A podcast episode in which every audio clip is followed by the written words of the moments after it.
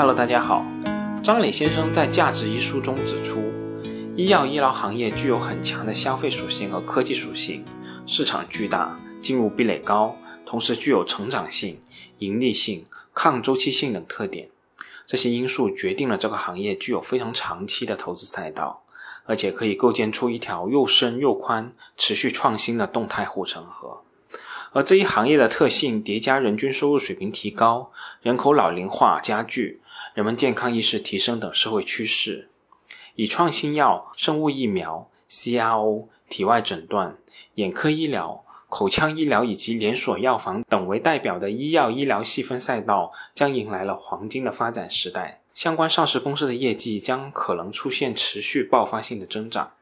这是一个继地产和汽车以后又一个已经可以初步看到轮廓的大行业，而我自己本人其实在之前也多次强调过，对医药行业不是在我的能力圈范围内，我对这些什么 CRO、CMO、CDMO、单抗、免疫细胞疗法、重组凝血因子等等一窍不通，但我想，咱不懂不代表不能去学，不代表我们可以放弃一个大时代。这次我们就从一点点皮毛开始，慢慢的一点点了解医药行业，在完成初步积累以后，再来考虑是否要参与的问题。从医药大行业整体的角度，可以大致分为医疗和医药两大板块；从行业产业链的角度，可以大致分为医疗产业、医药产业、医疗器械产业、医药流通产业和医药生产辅助等五个子行业。在这其中，医疗产业又可以细分为体检机构、专科医院、全科医院；医药产业又可以细分为化学药、中药、生物药；医疗器械产业又可以细分为体外诊断、医用耗材、医疗设备等等。我这里就不一一细分了。大家如果感兴趣，可以看一下“都说不一”公众号后附的图表，相信会使你对医药行业的整体脉络有更清楚的认知。接下来，我们就按照这个脉络，一个一个细分行业，和大家一起了解一下这个大行业。那在这一次，我们先来说说几个比较简单的，也是我们比较容易理解的三个子行业，分别是医疗服务产业、医疗器械产业和医药流通产业。那我们先来说说第一个细分行业——医疗服务产业。所谓医疗服务产业，其实简而言之，就是以医院为主的医疗机构。可以大致分为专科医院、全科医院以及体检机构。由于我们国家玻璃门、旋转门等因素吧，真正意义上的民营全科医院是少之又少。民营医院的床位数及收入占整个医疗服务市场的比例低于百分之十。我们在资本市场上能够接触到的都是以专科医院以及体检机构为主。差异化的竞争战略为民营资本的生存提供了良好的环境。眼科、妇产科、体检、整形美容等领域成为了相关上市公司医疗机构较为集中的领域。专科连锁已经成为了我国医疗服务行业最为成熟的商业模式。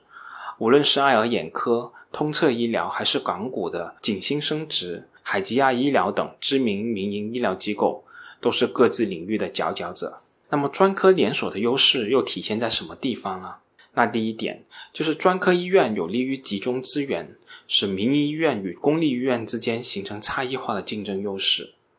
第二点，专科医院的创办门槛和难度相对较低，复制性较强，在连锁化以后，集团付出的营销费用可以被各家医院所摊薄。第三点，对于各专科连锁来说，人才的集中度会更好，因此培养团队的效率会更高。那值得注意的是。在专科连锁的过程中，规模化、可复制化是关键。规模化能够带来更低的价格，即连锁医院对下游客户议价能力更强，销量更有保障；而可复制性能带来更标准可靠的医疗服务，这使得患者对医院的服务和产品质量更有信心，也更乐于为更高质量的产品和服务买单。随着专科医院向基层市场下沉。大众对专科连锁品牌的认知加强，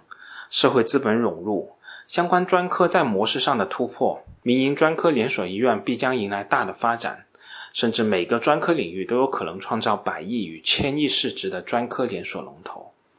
那最后，我们再简单总结一下在医疗服务领域的一些有代表性的上市公司。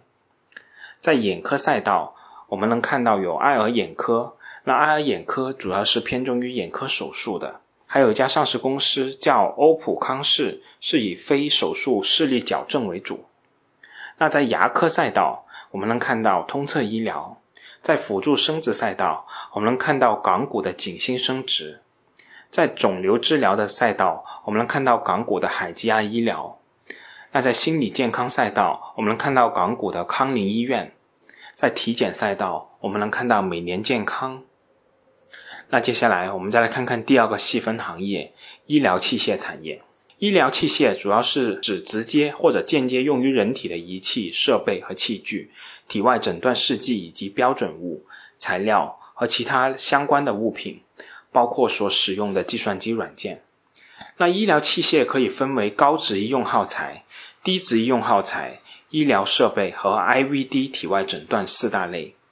其中根据使用的用途不同。又可以将高值医用耗材市场分为骨科植入、血管介入、神经外科、眼科、口腔科、血液净化、非血管介入、电生理与起搏器和其他九个小类。在国内医疗器械的市场中，高端产品的占比约在百分之二十五左右，其中百分之七十由外资占领。在绝大多数领域，外资企业在技术和质量上还是遥遥领先于国内的企业的。尤其是在医学影像设备和体外诊断等技术壁垒较高的领域，外资企业市场占有率超过百分之七十五。中国医疗机构每年都花费巨额的外汇进口大量的医疗设备，国内的三级甲等医院一般都采用进口医疗器械，即使是二级医院，也有约三分之二的医疗器械是进口的产品，国产替代的空间还是非常巨大的。在相关高端，主要包括 X 光机、CT。核磁共振、超声设备、血管造影机、核磁成像等医学诊断设备，还包括体外诊断、监护仪器等中小型设备。那在上述的这些领域，国际的供应商主要包括通用医疗、西门子、飞利浦、雅培等等这些我耳熟能详的国际巨头，而相应的国内供应商主要包括迈瑞医疗、万东医疗、东软集团等等。而在高端医疗耗材方面，主要包括心脏支架、心脏起搏器、骨科器械等高级耗材。国际的供应商主要是美智力，而在国内的供应商方面，主要是乐普医疗、微创医疗等等。而在中低端医疗器械方面，主要包括血糖仪、血压计、电子体温计等等常见的家用检测仪器。也包括颈椎牵引器、家用制氧机等等家用康复设备。那这些设备的国际供应商主要包括罗氏、欧姆龙、强生等等。那国内的供应商主要是久安医疗和愉悦医疗。那在中低端的医用耗材方面，主要包括手术用巾、绷带、纱布、导管、抽血针等等。国际的供应商主要是碧迪。国内的供应商主要包括新华医疗。愉悦医疗等为医院基础器材供应商，其他低端的耗材，国内供应商是比较多的，市场的集中度可以说是非常低的。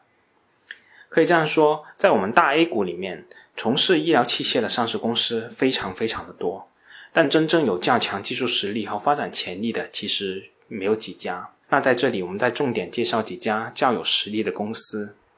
第一，迈瑞医疗，这家公司就不用多说了。张磊先生也非常推崇这家企业，可以说是国内医疗器械行业的真正龙头。公司的主要产品包括生命信息与支持类产品、体外诊断类产品、医学影像类产品等等。那第二是愉悦医疗，主营是呼吸供氧、康复护理、手术器械、高值耗材、中医诊疗器械、药用贴膏以及高分子卫生辅材。特别在我们这个特殊的二零二零年。愉悦医疗毫无疑问是受益的。那第三家是乐普医疗，主营冠状动脉扩张用支架输送系统、血管内洗脱支架系统、PTCA 球囊扩张导管、PTCA 导引导丝等等。第四家是华海生物，公司主营生物再生材料，其中软组织修复系列产品、口腔修复膜、生物膜、皮肤修复膜等已经广泛用于口腔科。头颈外科、神经外科等多个领域。那第五家是凯利泰公司，主营椎体成型微创介入手术、骨科植入物、骨科手术器械。那第六家就是华大基因，相信也不用多介绍了，国产基因测序仪的先行者，可以说是在国内基因测序领域遥遥领先。公司在基因检测的上游设备、试剂、耗材等供应环节，已经呈现出典型的寡头垄断竞争格局。那第七家是金域医学，公司主营第三方医学检验实验室 ICL。在二零二零年的上半年，金域医学的累计核酸检测量超过一千万例，约占同期全国总体核酸检测量的十分之一，无疑也是疫情受益的公司。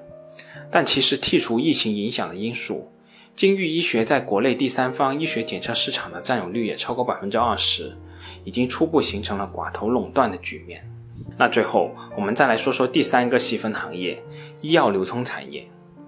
医药流通主要是指药品和医疗器械的批发和零售，其中医药批发行业的服务方式主要是为上下游客户提供分销、物流配送、以药品信息服务以及其他增值服务。他们的业务模式其实与其他的商业企业并不存在本质的区别，而受惠于药品的特殊性。相关企业在过去的一段时间里，其实日子是过得比较滋润的。但随着两票制、零加成、四加七带量采购等政策的深入实施，以及按病种付费、医保支付的改革、高值医用耗材价格治理等政策陆续出台，医药批发行业的增速将会持续的放缓。尤其是在四加七带量采购，直接以量换价，砍掉中间的流通环节。对于医药商业公司来说，由于降价明显，如果按金额计算配送费用的话，直接的影响就是在相同的配送数量下，收入和毛利率的降低。而医药零售行业的经营模式就是连锁药店，对于这一块，我个人一直认为是大有潜力可挖的。具体可以参考日本的药妆店，我这里就不再多说了。那最后，我们再简单总结一下在医药流通领域的一些有代表性的上市公司。那在医药批发赛道，我们能看到有上海医药、九州通和国药股份。那在医药零售赛道，我们能看到的上市公司有大森林、益丰药房、老百姓和一心堂。好了，我们这次就先说这么多，我们下次再继续。